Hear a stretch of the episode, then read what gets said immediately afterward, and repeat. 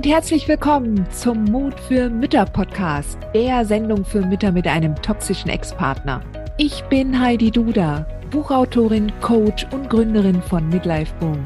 Ich zeige dir Wege auf, wie du dem Gefühl der Hilflosigkeit im Alltag oder auch im Familiengericht Lebewohl sagen kannst und endlich wieder in deine Stärke kommst, damit du zum Leuchtturm für dein Kind wirst.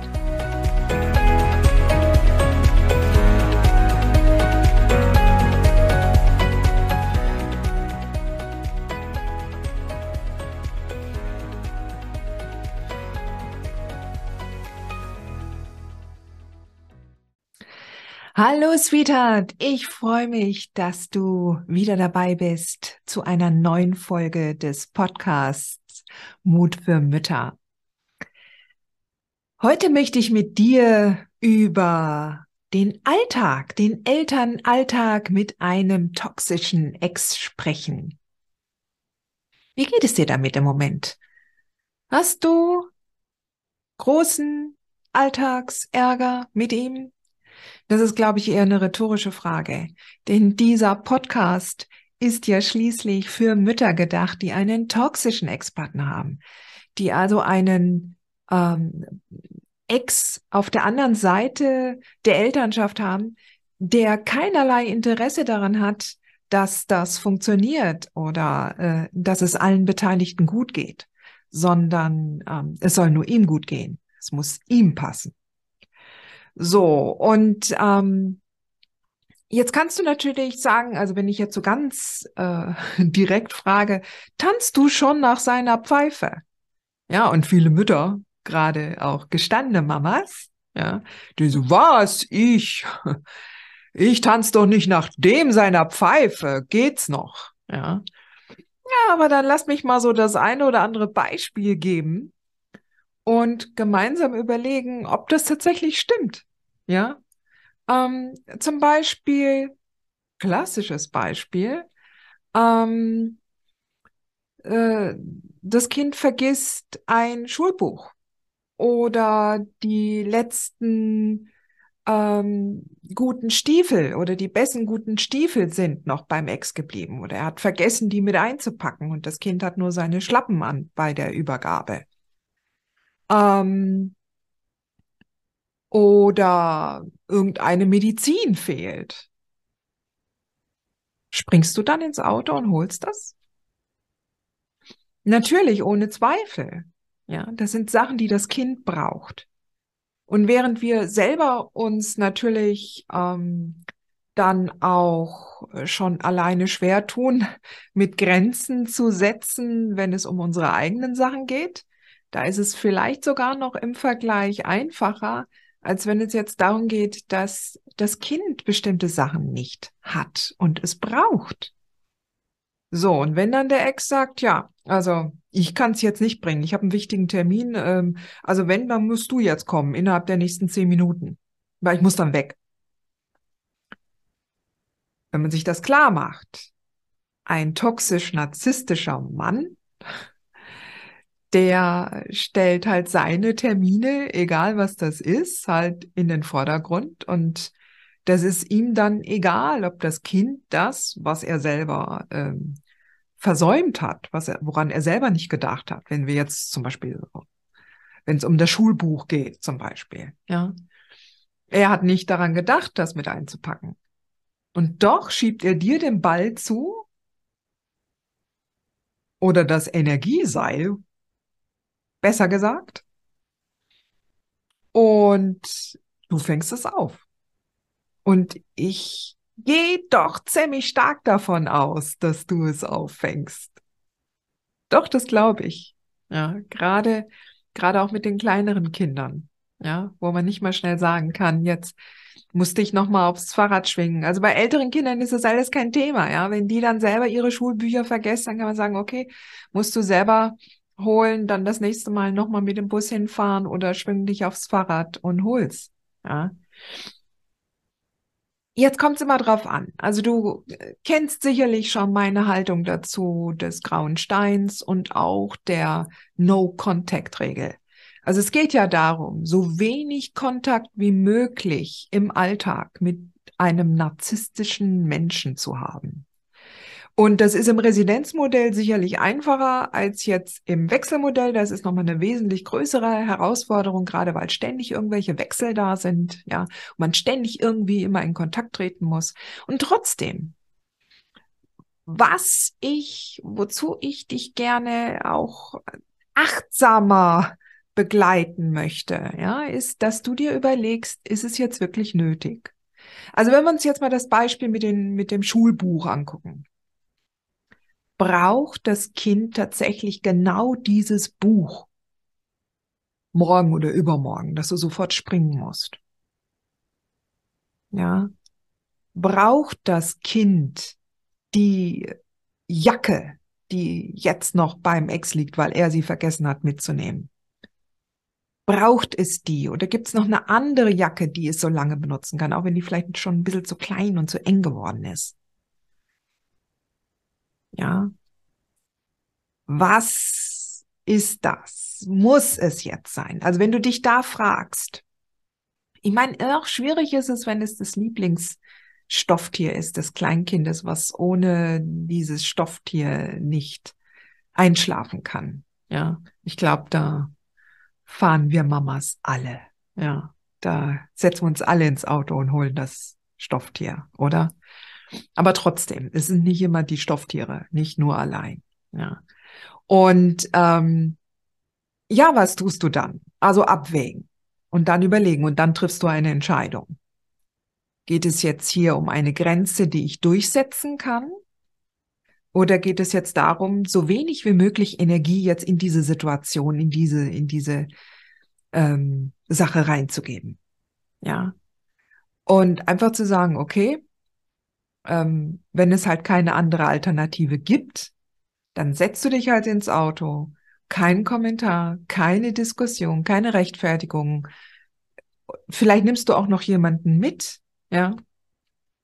Kann ja sein, dass du dann noch mal schnell jemanden mitnimmst, ähm, falls du dich äh, vor der zusätzlichen Begegnung fürchtest. Und ansonsten, ja, wenn das immer wieder vorkommt, ähm, überleg dir Alternativen. Wie könntest du zum Beispiel die Abhängigkeit von bestimmten Sachen, die nun mal immer wieder für Ärger sorgen, auflösen? Ja, kannst du vielleicht zusätzliche Schuhe im Secondhand oder ähm, einfach eine zweite Garnitur immer vorhalten? Ja, allein um ihm da die Möglichkeit des Energieseils, was er dir immer wieder zuwerfen möchte, um ihm das zu nehmen dass es dir einfach egal ist. Es ist letztendlich deine Haltung dahinter, mit der du diese Situation annimmst, die die Energie transportiert und austauscht mit ihm. Und wenn du ihm diese Energie nicht gönnst, dann machst du alles richtig für dich. Es gab zum Beispiel mal, das ist schon wirklich lange her, in, in der starken Müttergruppe auf Facebook ist wirklich schon Jahre her. Ein besonderer Fall, der ist wirklich auch bei mir äh, hängen geblieben, weil er so bezeichnend war, weil er so klassisch war, äh, was das Denken des toxischen Ex anging. Ja, da ähm, die Mutter lebte damals im Wechselmodell und es gab wöchentlichen Wechsel und ähm, und zwar wider Willen. Ja, also der der Ex hatte das Wechselmodell bei Gericht durchgedrückt gegen den Willen der Mutter. Und ähm, in seinen Wechseltagen oder in seinen Umgangstagen äh, kam dann eine hochgiftige E-Mail von ihm. Es war tagsüber, ja, Geschäfte waren alle noch offen. Ähm, äh, die Kinder wären krank und oder die Kinder ähm, würden anfangen zu kränkeln und schon zu husten und sie solle doch jetzt bitte sofort in die Apotheke und Medikamente besorgen. Ähm, weil sonst bekäme sie beim Wechseltag dann halt kranke Kinder und sie wäre dann schuld. Und ähm, also die Kinder waren zu dem Zeitpunkt noch nicht krank, aber es hat wohl sich angedeutet. Und ähm, die Mutter kam dann halt auch in, in der Gruppe und, und sagte dann halt auch, äh, okay, was soll ich jetzt hier tun? Ja. Und ich finde das so bezeichnend.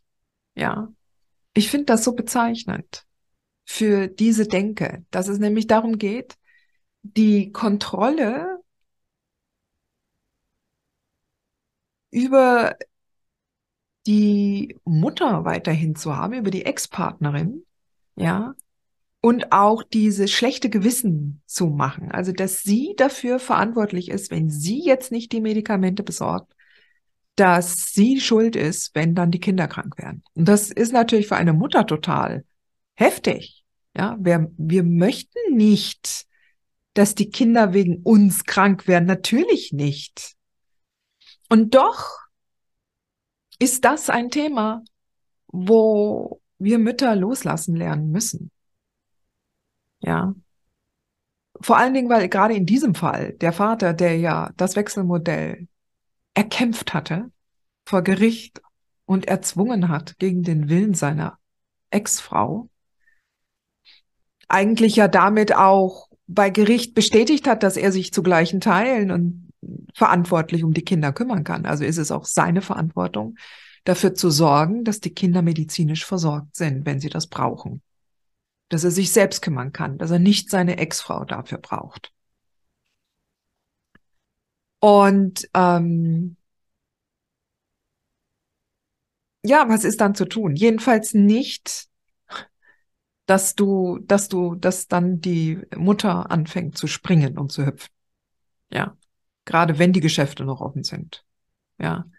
Und ähm, da wäre es normalerweise, also was man, was man tun könnte, wäre einerseits, man hätte immer eine äh, äh Telefonnummer von einer Apotheke, die einen Bringservice hat, zur Hand, die man einfach lapidar als Antwort auf die E-Mail geben könnte.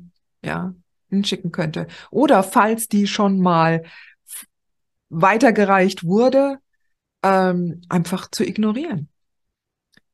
Das ist schon ein Ding, ja. Also, dass du tatsächlich dich davon loslöst, dass du dafür verantwortlich bist, wie es den Kindern in der Umgangszeit beim Vater geht. Das hast du nicht mehr in deiner Hand, ja. Und ähm, es hat auch wirklich etwas mit Grenzen setzen zu tun. Die Grenze zu setzen seinem Verhalten gegenüber. Denn du musst dir auch klar machen, je öfters du immer wieder darauf anspringst, umso mehr zeigst du ihm, dass er es schafft. Ja. Und gerade wenn manche toxischen Ex-Partner das auch so quasi als Erpressung rüberbringen, wenn du das jetzt nicht tust, wie jetzt in diesem Beispiel, ja, mit den, mit der Medizin, dann werden die Kinder krank und du bist schuld. Das ist Erpressung. Also entweder kommst du jetzt und machst das oder nicht. Und ähm, Erpressern darf man nicht geben, was sie wollen, denn dann hört das nie auf.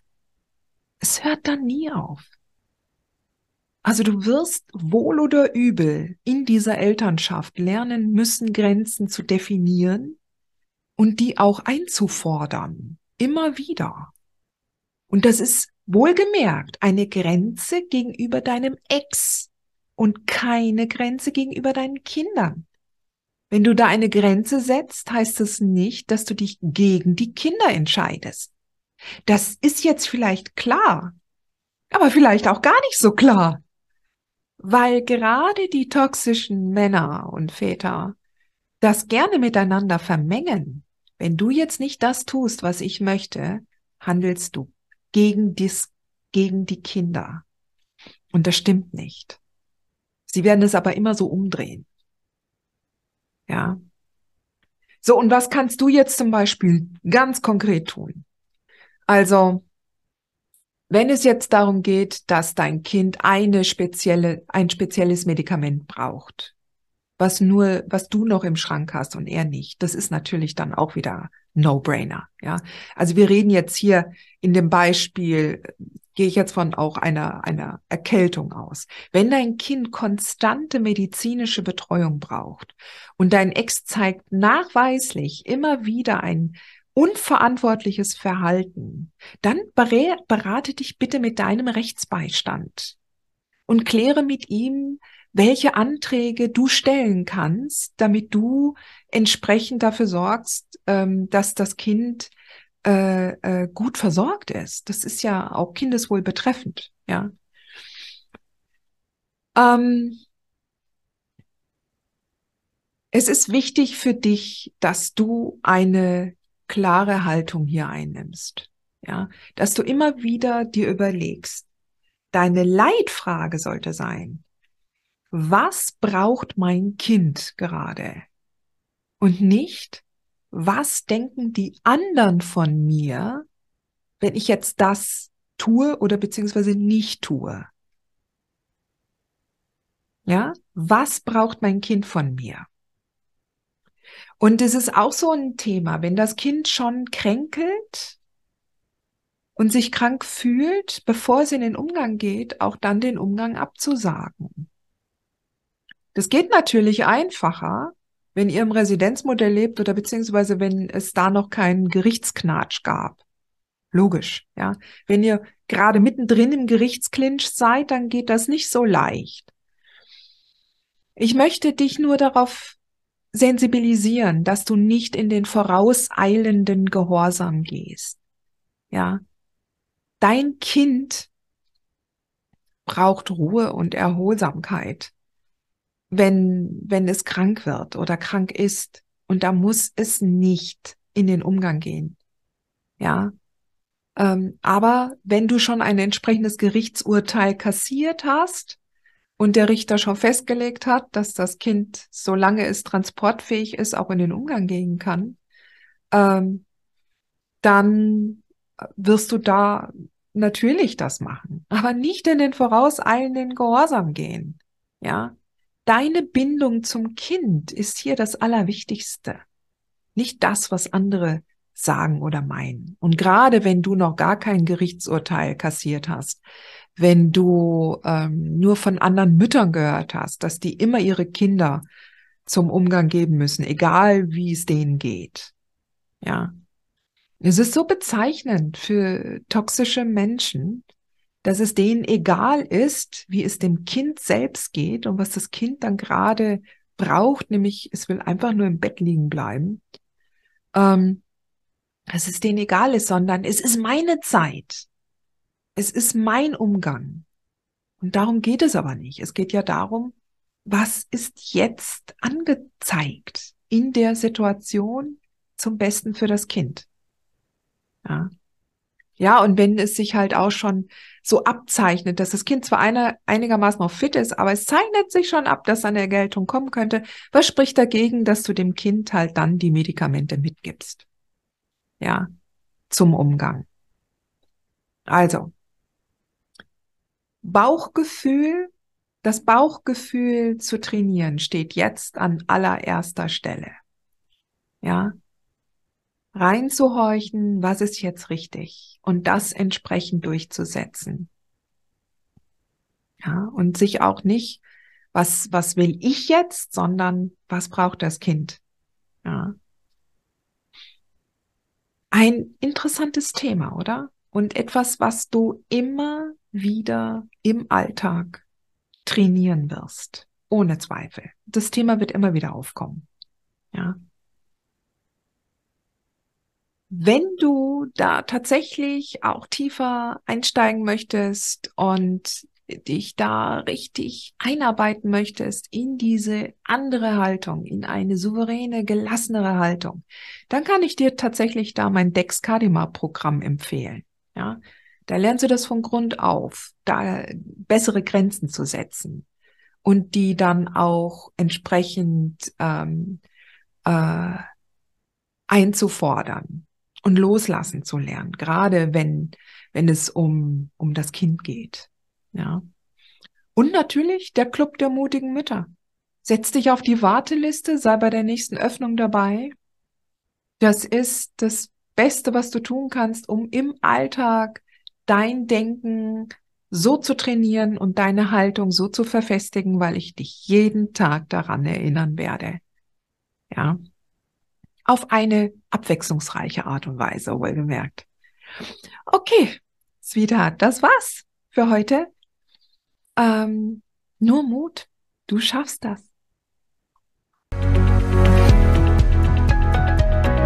Hat dir diese Folge gefallen? Dann freue ich mich, wenn du diesen Kanal abonnierst, du auch keine neue Folge mehr verpasst. Und solltest du noch nicht den Mutmach Freitag abonniert haben, dann lade ich dich herzlich ein, das hier auch nachzuholen. Du findest in den Show Notes unten den Link dazu.